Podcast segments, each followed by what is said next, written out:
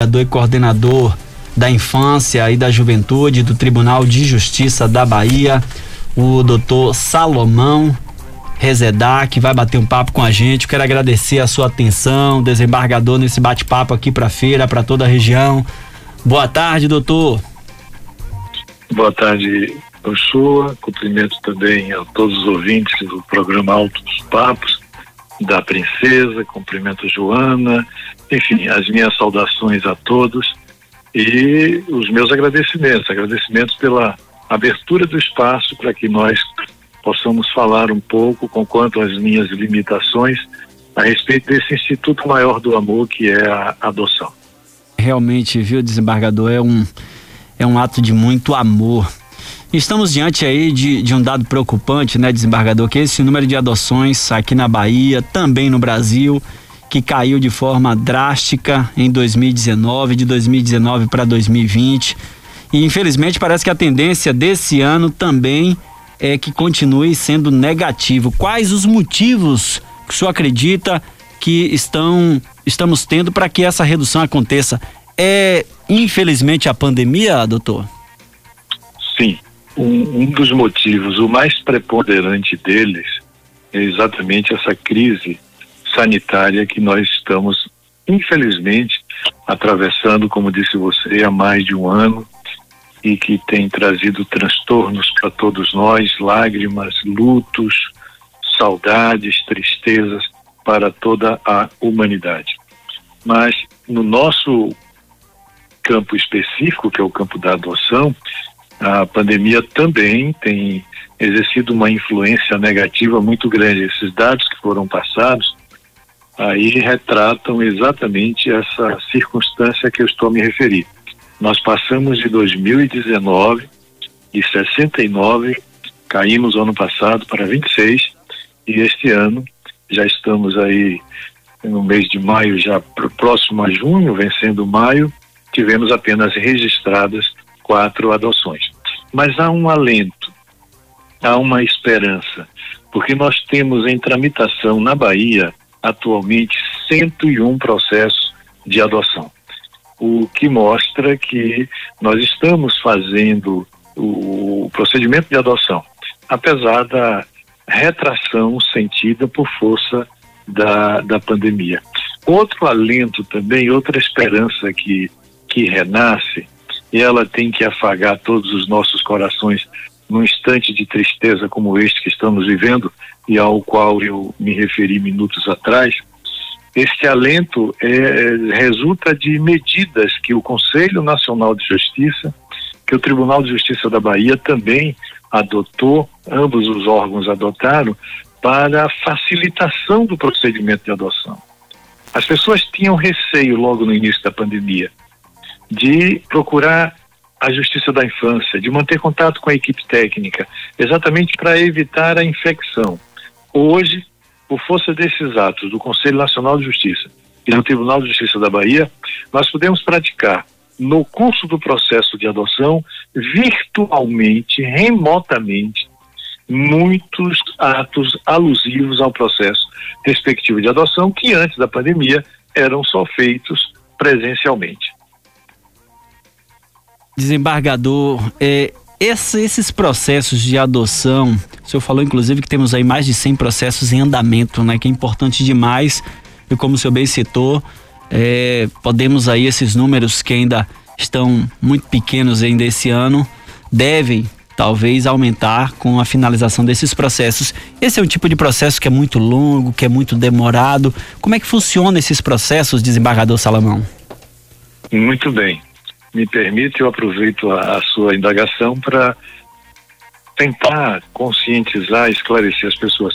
O processo show, ele não é demorado. A lei estabelece, o Estatuto da Criança e do Adolescente estabelece o prazo de 120 dias, prorrogável por igual período para a conclusão de, do, do, do processo de adoção.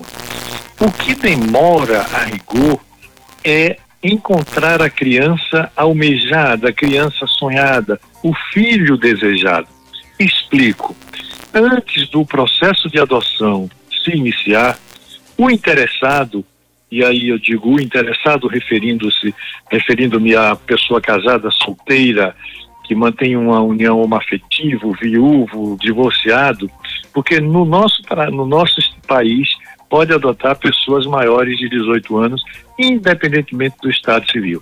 Então, o interessado, antes de iniciar o processo de adoção, ele vai ao juizado, à Justiça da Infância e da Juventude, e ele habilita-se, ele credencia-se, ele mostra que tem condições de fazer uma adoção.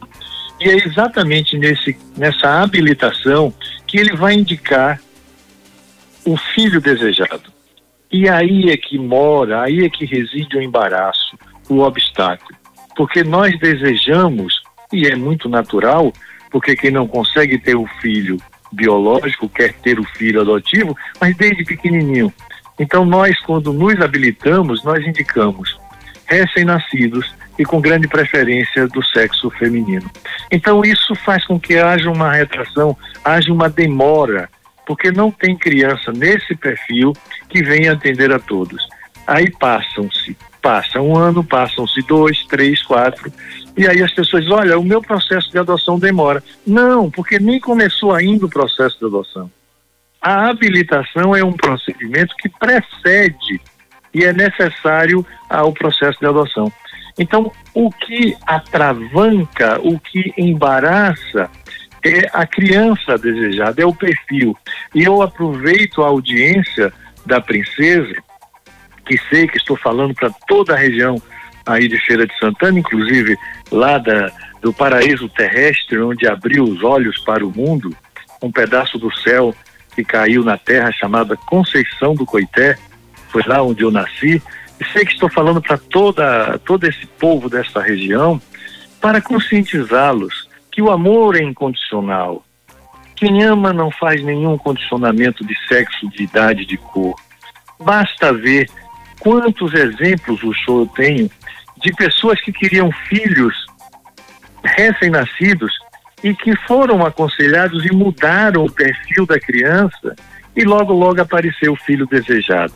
Então, o processo de adoção ele não demora. O que demora é encontrar a criança expectada, a criança desejada. Estamos no bate-papo com o desembargador Salomão Rezedá, coordenador da Infância e da Juventude do Tribunal de Justiça da Bahia. A gente está batendo papo com o desembargador sobre os processos de adoção e que, infelizmente, durante esse período de pandemia, temos números muito pequenos ainda de crianças adotadas. Doutor Salomão, é possível precisar hoje quantas crianças estariam aptas para adoção atualmente aqui no estado, doutor? Sim, sim, sim. Nós temos, o sua abrigados, acolhidos nas instituições, e Feira de Santana tem, tem duas ou três, se não me falha a memória, em todas as instituições da Bahia nós temos 904 crianças e adolescentes. Observe bem, dessas nós temos 164 aptos para adoção. E eu lhe passo um outro dado. Pretendentes para adoção. Esse dado vem fortalecer exatamente aquela consideração que fiz minutos atrás a respeito da, do perfil da criança. Veja bem, nós temos 164 164 crianças e adolescentes nas casas de acolhimento da Bahia. E temos pretendentes 1.156. Isso vem a demonstrar exatamente o que? A verdade daquilo que falei, o perfil. Porque se nós temos 1.156 pretendentes à adoção em todo o estado da Bahia, só temos 164 crianças aptas a serem adotadas, evidentemente não era para ter nenhuma muito ao contrário, era para estar faltando crianças. Mas não, nós temos aí, e me desculpe a metáfora do termo, represados esperando uma família 164 crianças, quando nós temos crianças e adolescentes, quando nós temos 1.156 pretendentes. E a Bahia não é exceção. A Bahia não é exceção, porque no Brasil, em números redondos, nós temos 32 mil pretendentes à adoção, dados do Conselho Nacional de Justiça. Nós temos acolhidos no Brasil 2.300 crianças e adolescentes em números redondos. Então vejam, há uma, veja, há uma disparidade muito grande entre o número de pretendentes e o número de crianças que estão aptas a serem adotadas. O que nós precisamos é exatamente alcançarmos aquela conscientização, aquele patamar de visão de que quem ama, ama incondicionalmente. São grupos de, de irmãos que estão nas casas de acolhimento e a pessoa diz, não, mas eu não quero grupo de irmãos. O senhor me permita rapidinho lhe dar um exemplo. Havia uma criança em uma comarca do interior com um defeito do lábio leporino. E uma senhora, jovem senhora, ela tinha, tinha um problema biológico da, da ela, ela não podia conceber, ela não podia conceber de forma nenhuma. E isso afetava o, o, o relacionamento, o casamento dela estava em perigo. Eu fui corregedor das comarcas do interior há dois anos atrás. Chegando na comarca da residência da, dessa senhora, ela então foi, foi me apresentada e narrou-me o fato dela. Compadeci-me com a situação, ela queria uma criança recém-nascida. Viajando pelo interior como corregedor, cheguei nessa outra comarca onde tinha uma criança com o lábio leporino. E por isso ela não era adotada. Ela não era adotada. O, o, o problema biológico dessa senhora era a menopausa precoce que lhe impossibilitava de ter filhos biológicos. Conversamos com ela por telefone, etc., e mencionamos a, a existência dessa criança de cinco anos que tinha o problema do lábio leporino. Com muita, muita conscientização, ela e o marido foram visitar essas criança, essa criança.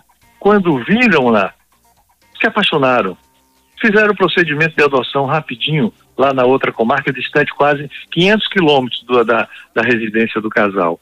Hoje, fizeram uma cirurgia, a criança está perfeita, integrada, felicíssima e o casal, o Chua, quinzenalmente, mensalmente, manda para mim fotos pelo, pelo WhatsApp dizendo que eu fui o anjo na vida deles, que, que na vida do casal, que consegui a felicidade para eles. Quando na verdade eu respondo que apenas por uma determinação superior divina eu servi apenas de ponte para unir os corações afeitos que estavam separados apenas por uma questão territorial. Então, eu trago esse exemplo para mostrar aquilo que disse a respeito da incondicionalidade do amor.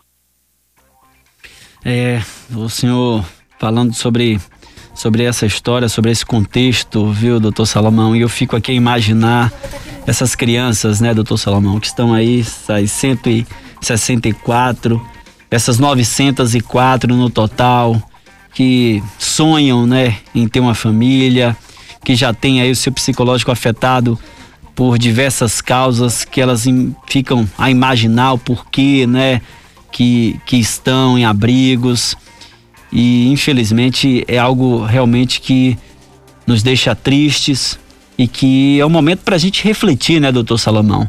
Para quem está querendo, para quem tem essa vontade de adotar, e até para quem não, nunca pensou em adotar, pensar um pouquinho, talvez conhecer inclusive esses abrigos para ver essas crianças que com certeza só querem carinho, amor e atenção. É, Sérgio de Sala está aqui comigo na bancada e também quer entrar nesse bate-papo com o desembargador Dr. Salomão Rezedar, coordenador da Infância e da Juventude do TJ Bahia. Muito boa tarde, doutor. É, nós sabemos que já existem muitas famílias né, em processo aí, aguardando pela adoção e também famílias que pretendem adotar. Eu queria é, saber do senhor quais os pré-requisitos né, necessários para uma família que pretende adotar, ainda mais agora com este agravante da pandemia. Muito bem, uma boa pergunta e para esclarecer também. E, como eu falei, quem pretende adotar deve ter 18 anos, não pode ser ascendente do adotando, da, da criança ou do adolescente, avô não pode, irmãos também não podem adotar, respectivamente, netos e irmãos. Esses são os requisitos, independentemente do Estado civil, sendo que a lei exige uma diferença de 16 anos entre quem está adotando e a criança ou adolescente a ser adotada. Aí a lei tenta imitar a natureza, né? Porque no meu tempo, hoje não mais, por causa dos hormônios, etc. Mas no meu tempo, a, a, a, fase da puberdade começava exatamente ali aos 15, 14, 16 anos. Então, há uma, uma diferença. E aí eu me recordo, eu sei que o tempo é muito curto e eu sou tenho um defeito de personalidade e quando começo a falar de adoção, a prolixidade domina o meu espírito. Mas quando falei da, da lei e da natureza, me lembrei que Cícero, na velha Roma, ele já eh, dizia que é por intermédio da adoção que o homem pede à lei aquilo que a natureza não lhe deu. Ou seja, se eu não posso ter um filho biológico, eu peço à lei que me dê esse filho. E a lei, por intermédio da adoção, vai conceder-lhe esse presente divino que é a paternidade e a maternidade. Doutor Salomão, quero agradecer a sua atenção aqui para a Rádio Princesa, para o nosso programa Altos Papos.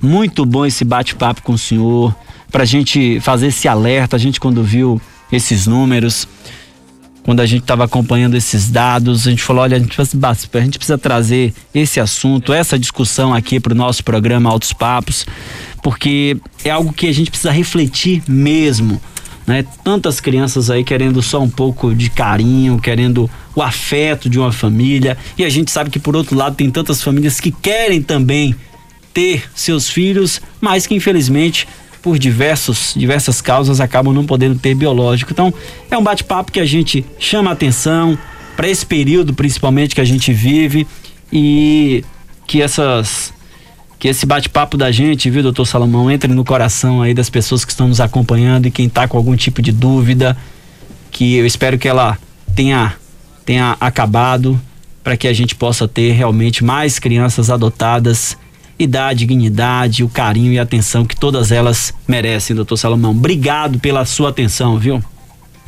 Verdade suas, faço minhas as suas palavras, porque efetivamente é muito triste presenciar. Crianças que não têm culpa pelo que ocorreu em relação à sua família e que nunca sentiram a emoção de serem chamados de filhos, que nunca contaram também com um irmão, um parente próximo, que pudesse confiar os seus segredos e que vivem na solidão compartilhada dos abrigos. Então, agradeço-lhe, agradeço, agradeço a toda a sua equipe, a Rádio Princesa e aqueles ouvintes que estão aí nos escutando, que deixem essas modestas e limitadas palavras baterem forte, como você disse, no coração de cada um. E reflita, faça uma reflexão nesta noite que se avizinha.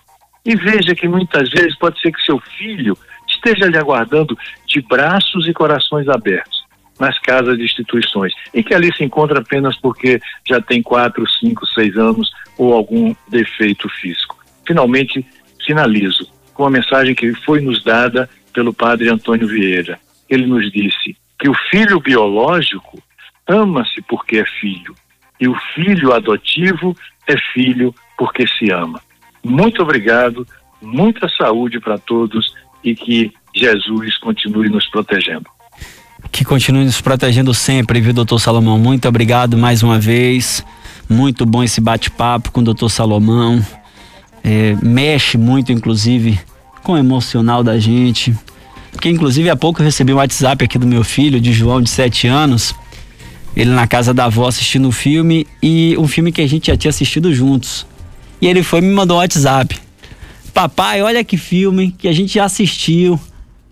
Aí eu falei, ô filho, que legal. Daqui a pouco ele mandou outro WhatsApp. Pena que você não pode vir agora para aqui, né, pra gente assistir e ficar se divertindo de novo, né, papai? Sabe, isso mexe. Aí eu fico imaginando como essas palavras, esse áudio que meu filho mandou, quantas crianças de 7, de 10, de 11 anos que queriam ter um pai para mandar um WhatsApp, para dizer que ama, para estar tá juntos, para assistir um filme, para bater papo, para comer pipoca, para brincar na rua, para brincar de futebol, para brincar de boneca. Inclusive, essa semana minha, minha esposa tirou uma foto e eu lá cheio de boneca lá com a Maria Eduarda, de 10 anos, deitado na cama da Maria com os ursinhos de pelúcia dela. Então, quantas crianças não sonham com isso? E você que está me acompanhando, que está me ouvindo, que sonha em ter esse momento com um filho que infelizmente né, por questões biológicas não pode ter, ou para quem inclusive já tem filhos biológicos, mas sonha em ter mais uma criança, né, no seu convívio familiar, em adotar, que é um ato realmente de muito amor. Então, que a gente possa né, refletir nesse bate-papo aí com o doutor Salomão e que esses números realmente eles possam ser números que nos surpreendam